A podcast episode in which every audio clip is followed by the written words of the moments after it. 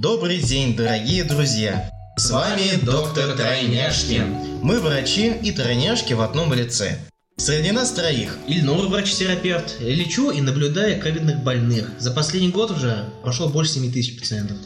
Ильнар, это врач-педиатр. Я наблюдаю, наблюдаю и лечу 2000 пациентов. Это каждый месяц. И среди них тоже есть ковидные. Ну и Ильсор, врач тоже педиатр участковый, как и Ильнар. Тоже занимаюсь помощью молодым маленьким-маленьким деткам. Особенно мне нравится заниматься с новорожденными. Сегодня мы поговорим о вакцинации. Я вообще хотел обсудить с самого начала именно вакцины.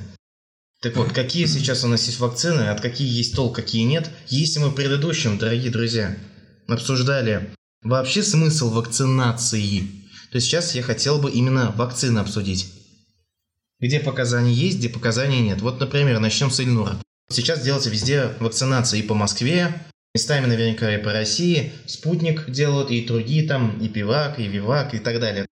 Мне интересно, на твое мнение, имеет ли смысл делать вакцинацию, и какие делать вакцинации имеет смысл людям, и, может, Ну, какие-то кого возраста? больше. Да, я понял тебя, Лисо.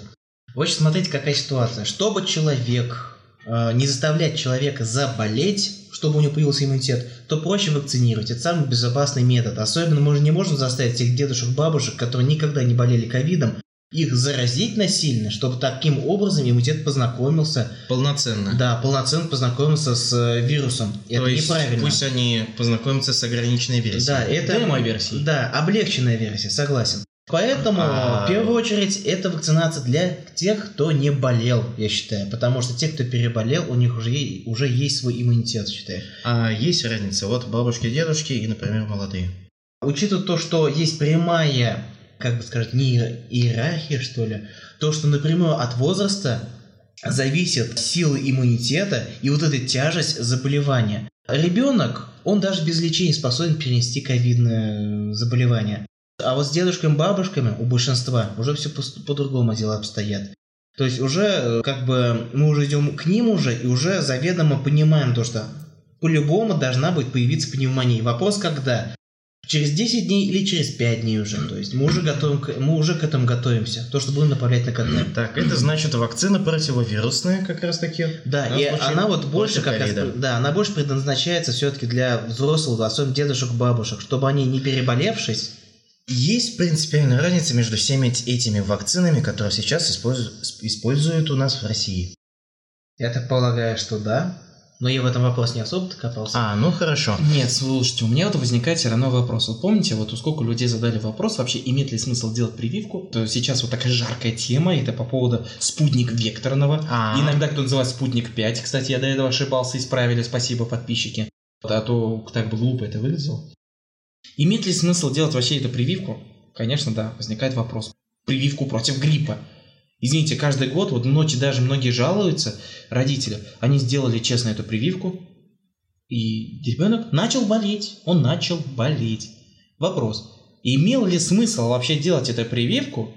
Или, может, просто звезды стали таким образом, что ребенок просто перешел в другую группу в этом сезоне и начал хватать новую инфекцию подряд. А мать связала, что это с иммунизацией. То есть, грубо говоря, это всего лишь ошибочное мнение оказалось. Да, но знаете, для того, чтобы как-то, наверное, доказать, я понимаю, у людей есть недовольство. Кто имеет... Я понял. Нет, ну, да, я но согласен сильно. как Вот, доказать? например, на вакцинацию против ковида. Где-то говорят, я вакцинировался, я заболел. Неудивительно, я увидел эти толпы очереди. Или, ну, слушай, но есть другое. Ты, э, есть же, помнишь, вот когда они говорили, то, что они вот осенью были вакцинированы, тогда же был тестовый режим. Тогда только 50% людям делали реальную вакцину, а 50% делали плацебо, пустышку, физраствор. Ну да. То есть, иными словами, а тогда они всего лишь получили бумагу о том, что они якобы вакцинированы. Но по факту защиты иммунитета нет. И помните, еще некоторые говорят, то, что вакцинировались, а антител нет. Так может они тогда и плацебо этим вакцинировались, и все. А, ну да, Они, это э, было чисто исследование. Экспериментально было. да. Эксперимент. Вот Экспериментально. мне понравился один ответ на приеме одного папочки. Вот он говорит, я вакцинировался тогда спутником. Мне маленько поплохело, першило, боль была в плече несколько дней. Но в целом, в целом нормально. И в итоге вся семья его переболела, жену там до осложнения, риском было на КТ 5% только, но до КТ все равно дошло уже, понимание пошла. Стоп, стоп, стоп. Ну, Давай, по КТ 5%. Фу, КТ А, 5%. Это КТ-1. Ну, Всё, КТ-1, да. хорошо. Суть не в этом. Суть в том, что А он довольный сидел, работал, а все его дети и жена на даче лечились против ковида. И он тогда вот реально сказал, я доволен тем, что я был вакци- вакцинирован. И получается из всего этого у нас такая противники сторон. За вакцинацию и против вакцинации. А кто противники за и кто противники из противников против? Да я не знаю, мне кажется, больше Но, не читабельные насколько люди. я, да, я тоже заметил, что большинство, в принципе, они даже не разбираются, к сожалению, в медицине. Именно для этого мы для вас все это и готовим, вам рассказываем. Давайте сделаем вывод. Получается, настоящей вакциной имеет смысл сделать людям старческого возраста, у которых иммунитет изначально работает слабее, чем у молодых. Если вы хотите полноценно переболеть, это как с ветрянкой, пожалуйста. Следующий вывод. Большинство говорило, что после вакцинации все начали болеть. Да, вот честно скажем, мы втроем сходили на самом деле на вакцинацию. У нас получилось сделать с третьей попытки. Получилось. Так вот, мы приходили по записи, и огромная толпа, без записи по живой очереди. Именно там происходило заражение. Разве кто-то соблюдал эти расстояния полутора метров? То есть просто добавлю к выводу, никто не доказал, что именно от вакцины человек заболел. Да. Это всего лишь мнение, но вы все как раз там располагались, дышали, общались. Это вот второй вывод к вакцинации против ковида. Смотрите, я вообще расскажу один случай из практики, вот реально моей практики, это был город Казань, поселок Константиновка. Тот момент, когда от вакцинации толку не было. Мгм. Ребенок коклюшем заболел, а был вакцинирован трижды пентаксимом. А, Вроде инактивирована, хорошая вакцина, импортная. Кто-то говорит Франция, замечательная вакцина. Но в итоге все равно заболел ребенок этим коклюшем. В чем проблема-то? Мы же сразу не, до нас не доперло, то что все-таки коклюш. Во-первых, тогда было еще первый месяц только болезни. Кашель тогда, извините, по весне и аллергический ринит. Но только лабораторно мы к этому кое-как пришли, учитывая, какие задержки Так, были. давай. И пришли к коклюшу. Несложно до вас дошло, а то, что было асимптомное, атипичное течение Да, то есть суть в чем? Вот. Вакцинация была проведена полностью по схеме, но в итоге из-за того, что была вакцинация проведена, ребенок начал болеть стерто. И мы не смогли сразу с первого раза понять. Другое дело, ребенок не болел ни разу, заболел коклюшем, и по первым признаке, как по книжке, мы сразу как То есть не вакцинированный, ты Да, говоришь. не Вот невакцинированно. прям И тут сразу можно сказать, по книжке коклюш. То есть в итоге схема этой вакцины была в том, что она всего лишь помогла ребенку, даже если он заразится, Ну, то он не переболеет, умереть. он, да, то он переболеет, его стерто. И, и будет гораздо легче.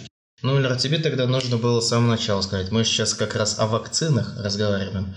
Дорогие друзья, чтобы вы знали, у нас в России, вы все наверняка уже помните и знаете, предлагают АКДС. Кому-то где-то предлагают и делают пентаксим, где-то инфанрикс, где-то инфанрикс гекса. Из всех вот этих перечисленных АКДС отличается от остальных. Чем? Вот если дифтерия и столбняк против них элементы во всех этих вакцинах, которые я перечислил, одинаковы, то только против коклюша есть как раз таки разница. В АКДСе есть фрагменты именно мертвых микроорганизмов коклюша. У нас ведь иммунитет мы как обсуждали? Вот кого мы покажем, того иммунитет бить и будет. Больше у нас нет смысла от вакцинации, это профилактика. В случае АКДСа мы показываем иммунитету. Дорогой, вот смотри, вот так выглядит коклюш. Увидишь – бей. А в случае пентаксима, инфанрикса, инфанрикс гекса, там всего лишь располагается в составе анатоксин, то есть ослабленный токсин, Вернее, который, вы- обмена который вырабатывается коклюшем, из-за которого токсина и дети, как правило, погибают. Получается, что ребенок, который вакцинирован КДСом, он с самого начала борется, именно ребенок и его иммунитет борется против коклюша. Что тот- Бактерий. да. Борется, да, бактерии. Что тот не успевает даже выработать токсины. В случае пентоксима, инфанрикса, инфанрикс, гекса, ребенок заразится, заразился коклюшем, коклюш развивается, ему все хорошо, ему комфортно, он вырабатывает токсины, а иммунитет против токсинов уже выработан. Но в этот момент ребенок может заражать других детей коклюшем, и при этом вы, возможно, даже и не знаете о том, что соседний мальчик в этой песочнице может и вообще не вакцинирован ничем. У нас ведь есть и отказники. И тем самым этот ребенок может заболеть коклюшем. Как так, как так? Откуда же ребенок коклюшем заболел? И говорят, это не мой, мой ребенок Мой вакцинирован. вакцинирован. Да. да, но это на самом деле не Вопрос факт. чем, да. вопрос чем. То есть, если, например, вы смотрите, подумайте в составе, а что в составе, и вы поймете, против чего идет вакцинация. Такая простая рекомендация. Братва, я думаю, сейчас, наверное, пора закругляться. А, да, Потому что вопрос Тема обширный. большая. Давай так, Итак, дорогие друзья, подписывайтесь на наш канал. Отправлять заявки на книги и мы вам обязательно вышли на почту. С вами был доктор Тройняшкин.